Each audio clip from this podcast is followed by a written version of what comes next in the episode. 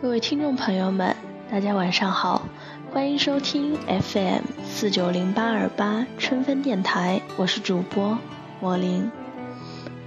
中秋的时候，我回了一趟老家，小镇很萧条，几乎只剩下老人。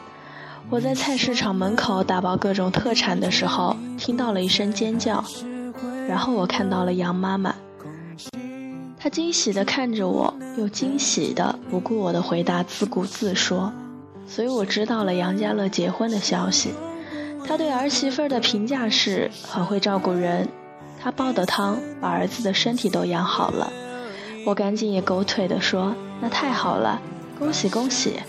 却果不其然地迎来了杨妈妈的手。她摸着我的手说：“小七啊，别折腾了，好好成家吧。”我顿时很丧气，怀着长辈的期望，慢慢往家里走。过了一会儿，我收到一条陌生号码的短信。我妈说：“你回老家了，你过得还好吗？”我没有回。一、二、三、四、五、六、七，有多少年过去了呢？两千零六年七月十二日下午，下大暴雨，我坐在门口的屋檐下，没带钥匙。杨家乐，你提着一把黑色的大伞，笑盈盈地跑下楼来，坐在我旁边。我得承认，那天我的情绪特别亢奋，雨点溅湿了我粉色的小背心，微微露出里面老土的奶白色胸衣。我发现你的耳朵红了。然后迅速地蔓延到脸颊。你问我是不是报了华工？我眯着眼睛说：“是啊。”你就傻兮兮地笑了。事实上，我对你说了谎。我偷偷填了北京农业大学的动物营养和饲料，多么令人匪夷所思的专业！后来我才知道，它有个俗称叫养猪系。当时我并不是脑子进水，热爱上这个离奇的行业。只是隔壁班的那个帅哥的四个志愿，通通都在北京。算算我的分数，刚好和这个擦边。我知道杨爸爸、杨妈妈早就打通了华工的一切关系，只等着我们两个青梅竹马顺利入学。可是，杨家乐，你的愿望一定要落空了。谁叫苏七里坠入了情网呢？十八岁。一个不够好看的女孩，更愿意选一个能够满足虚荣和足够拿来炫耀的漂亮男孩做男朋友。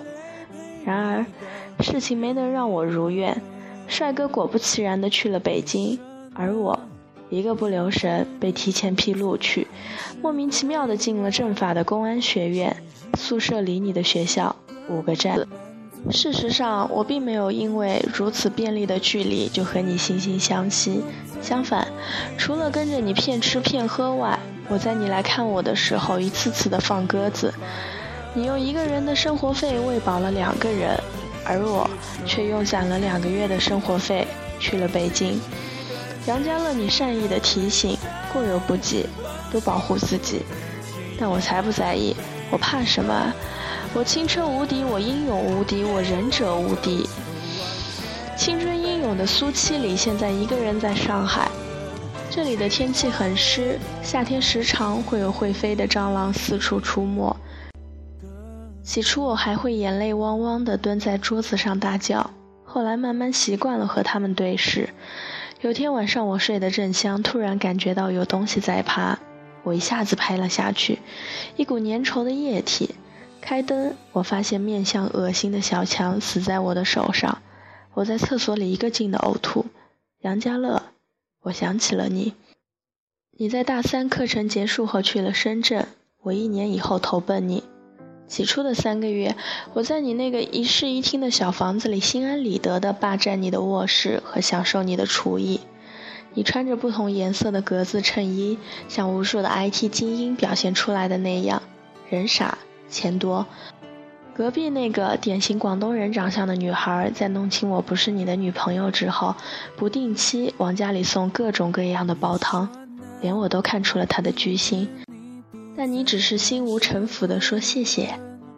有天你正在厨房给她打下手，我在客厅中尖叫起来，你把他刚给你盛好的大补汤掉碎到了地上，一个箭步冲出来，紧张地问我怎么了。我说：蟑螂。你拿着一本堪比字典厚的编程手册，满屋子追打小强。煲汤的姑娘在厨房红了眼，她跺着脚说：“苏七里，你太过分了，你想怎么样？”我面无表情地耸耸肩：“我不想怎么样。你没听圣经上说吗？是他自己情愿。和隔壁班帅哥恋爱的时候，我一年跑四次北京，但他没有一次来看我。”他说他不喜欢武汉，不喜欢武汉人像豆子一样渣渣渣的腔调。两千零八年北京奥运会，帅哥成了志愿者，非常忙。我因为过于想念，翘了课去看他。我在火车站喜滋滋的给他打电话，他听了之后有点愣住。过了一会儿，他说：“西里，你还是回去吧，一会儿我还要去彩排呢。”我在火车站背着周黑鸭，吧嗒吧嗒掉眼泪。那年的车门上到处都写着“北京欢迎你”，我就想，爱情里面不被爱的那一方，是不是就不被欢迎？我和帅哥很快分了手。那一年的奥运会开幕式特别精彩，我跟着一拨人没日没夜的喝酒看比赛，因着点儿伤感颓废的气质，我吸引了戏里那个长得像吴彦祖的小白脸。我们在从吃饭、逛街、看电影到牵手、接吻的一个月后，我问他：“你会爱我一辈子吗？”他回答说：“永远。”于是我答应了他同居的要求，跟他搬到了校外。我知道那次你来看我的时候受到了惊吓。我穿着邋遢的衣服，跟小白脸在脏兮兮的屋子里抢电脑。我本想着收拾一下接待你，但你何时没见过我的狼狈？结果最后竟然是你请弹尽粮绝的我们，在学校最好的馆子里吃饭。你虽然给我点了最爱吃的剁椒鱼头，但你又嘱咐我少吃重口味，对身体不好。我一向知道你的口味清淡。他们说口味清淡的人有着宽容和慈悲的胸怀。我的小白脸男友嘲笑你，说大男人怎么这么扭扭捏捏，说着就要了一打啤酒和你拼。你一口气吹掉一瓶之后就再也不理，喝多了的他骂你算什么男人？但我知道你是真瞧不起他。你在走之前忽然拉住了我的手，你说这个男人不可靠。后来我才知道，正是因为这一套，你放弃了保研留校，决定去深圳工作。你大概实在是不忍心看着我悲惨。杨家乐又被你说中了。两个月后，我跟小吴彦祖在学校的游戏机店门口动手，他恶狠狠地把我推倒在地上，然后拿着我们最后的两百块钱进了游戏室。那里面有一台名叫苹果机的赌博器，他在里面已经输掉了一个月的生活费。我躺在地上，捂着肚子，痛得站不起来。原来我已经怀孕两个多月了。他两手一伸，吐出来两个字：没钱。后来是你从深圳飞过来，把我从那个沼泽一样的小屋里拉出来，并且狠狠地打了小白脸。你红着脖子吼：“让我告诉你，什么是真正的男人。”我站在一边无声地看你们厮打，旁边看热闹的小声嘀咕：“这个女生怎么这么奇怪，连哭都没有声音。”我只是觉得我没有资格哭出声音。只有臭屎坨才会爱上人格破产的臭苍蝇，可是为什么你为了我这个臭屎坨流了那么多的血呢？你帮我瞒住家里，说带我去深圳找工作。我穿着你宽大的格子衫在手术室里，一句也没吭。没想到出来时你红了眼，你向隔壁的广东姑娘打听煲鸡汤的方法，整个厨房都被你弄得乌烟瘴气。我说你干嘛费那么多劲？是贱命一条，不值得吃那么好的东西。放屁！你咬牙切齿地哼出这两个字。这是你第一次跟我凶，但你在凶完了之后为我喝汤。广东姑娘来找我，她红着眼睛说：“苏七里，你自己可以重复那些所谓喧嚣的美丽，但杨家乐没必要为你收拾残局。”她说：“我爱杨家乐。”我不能让你挥霍他的生活。我扭头问：“你爱他什么？他说，我爱他有责任感，能担当。等我身体好起来的时候，我跟你提到了搬家的事情，你听了之后什么都没说，马上叫我跟你一起看碟《阿甘正传》。我当然知道你的用意，于是故意不上你的当，看得嘻嘻哈哈，没心没肺。当演到珍妮接受阿甘的求婚时，你适时的从后面抱住我，你说：“我们在一起吧。”其实这一点也不像个好时机。你决定在这个时候捡起我，多么像一场怜悯的慈悲！我得承认我的硬心肠，还有我的大慈悲。这坚挺的两项指标足以让我不理会你手指缓慢移动的温柔。我说珍妮一点儿都不爱阿甘，她会和阿甘在一起，完全是为了逃避和救赎。我说杨家乐，我也一点儿都不爱你，因为不爱你。所以你对我的好全部变成了重重的负担，因为回报不起，所以我不要。一个人若是对你太好，但你又不能回报他，那么就只剩下一个出路：逃离。杨家乐，我在离你这么远的距离，想念你的清淡和强大，想念如此美好，又这样没有负担，比爱安全多了。你说呢？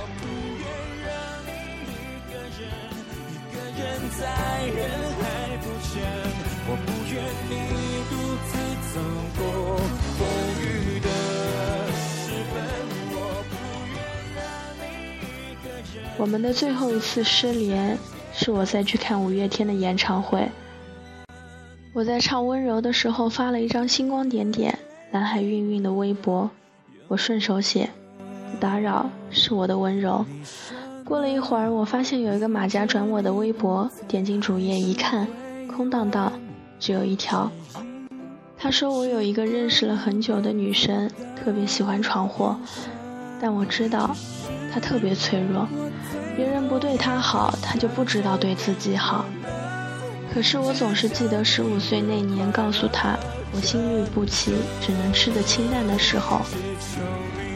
我知道是杨家乐，他用平缓又清淡的语调写了一件我根本就不记得的事情。记忆中，他神色慌张地把耳朵贴近我的胸口，听我的心跳声，然后就再也没有离开过。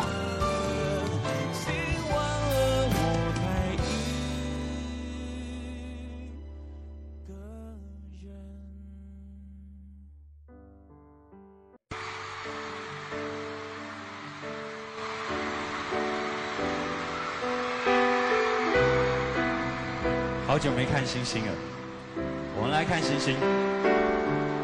有带手机吗？拿出来，打电话给你喜欢的人，把这首温柔传给他。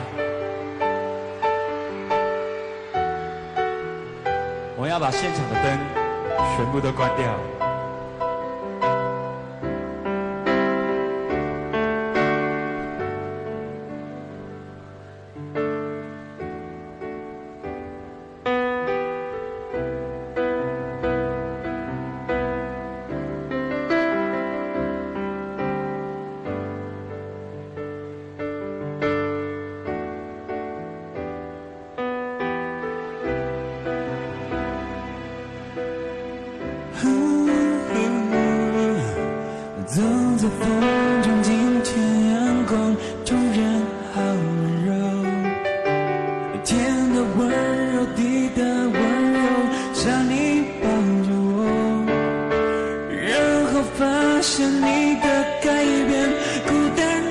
今后，如果冷，该怎么？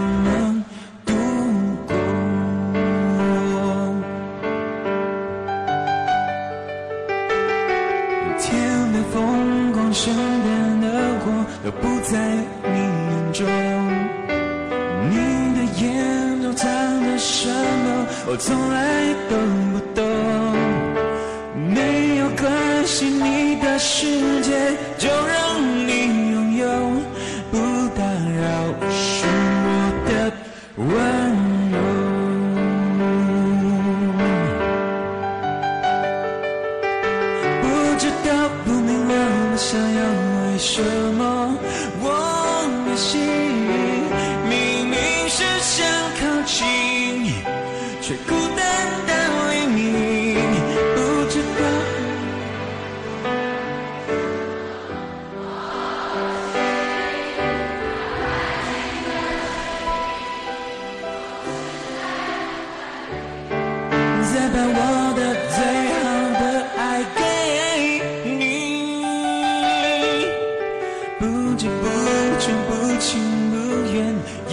巷子口，我没有哭也没有笑，因为这是梦，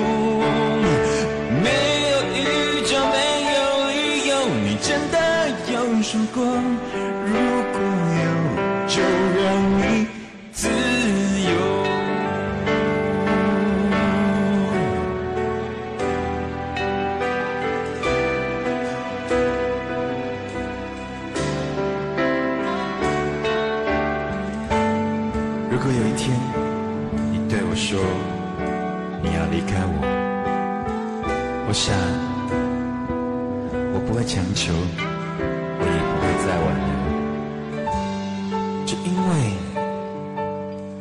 我所能给你最好、最美，也是最后的温柔，你会听到我对你说：我给你自由，我给你自由。